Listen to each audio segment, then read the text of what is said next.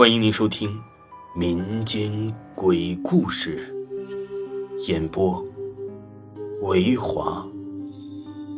如果您喜欢维华讲的民间鬼故事，那您就不要吝啬您的小手，点个赞，关注一下再走吧。精彩继续。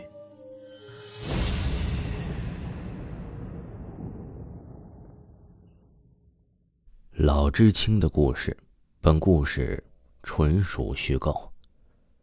本人是个理工男，上大学的时候非常苦逼，八个兄弟啊住在一间寝室，就是四个上下铺，中间放一个大长桌，靠窗一个小书桌。那会儿呢是九几年，学校的条件呢还是挺差的，也没什么钱，所有宿舍的兄弟父母都会轮流来学校看看我们。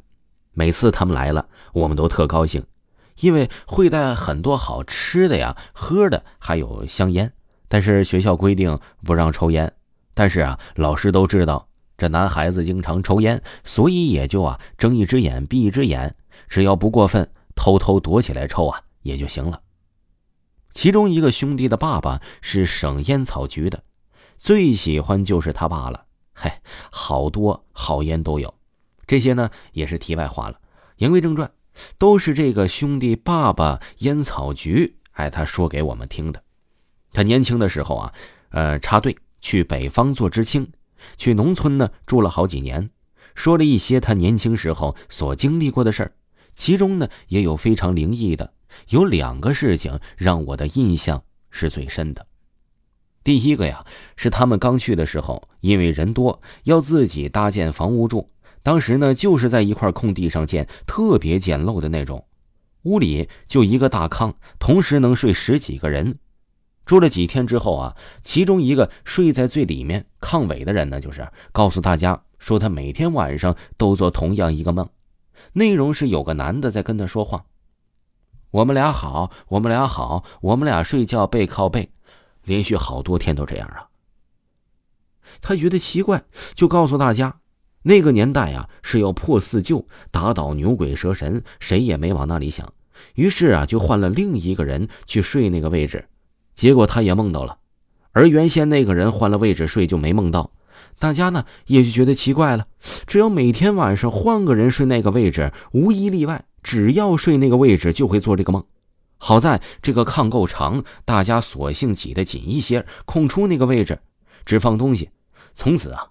也没有人再做这个梦了，直到他们当中有人要保送去上大学，有的要回城，大家就都各奔东西了。村里决定把这个房子重建了。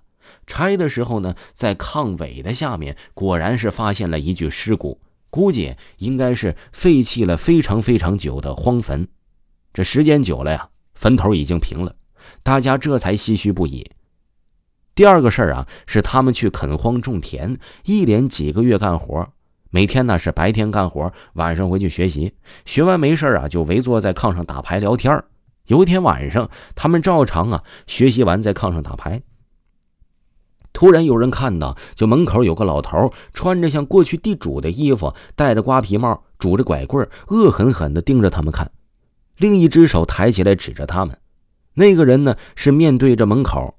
别人背对门口没看到，他喊了其他人回头看，可是呢，别人都说没有人。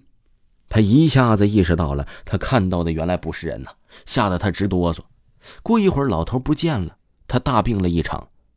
后来啊，他偷偷的告诉我同学的爸爸，原来呢，他看到的老头前几天垦荒的时候，他和另外的几个大队的人抛开了一个老坟，还把里面的棺材打开了。只有骨架子和衣服、被子这些陪葬的东西，其中啊就有老头身上穿的那一套。看他病得挺重的，高烧不退，医务室的医疗条件也差，简单的给了点药吃，可是呢一点作用也没有，好多天了也不退烧，实在没办法。其他的几个人偷偷去找当地农民要了点黄纸，让那个人去烧了。有个农村的老太太过来帮他念叨了一会儿。念叨的是啥内容啊？别人也听不懂。这那个年代啊，都是一些封建迷信。这第二天，他们就开始慢慢的退烧了。两三天之后啊，就基本不烧了，慢慢的也就恢复了。听众朋友，老知青的故事就给您播讲完毕了。如果呢还想听维华的专辑呢，可以听听维华的《我在殡仪馆当学徒》，非常好听，非常刺激。喜欢的朋友一定不要错过。咱们下期再见。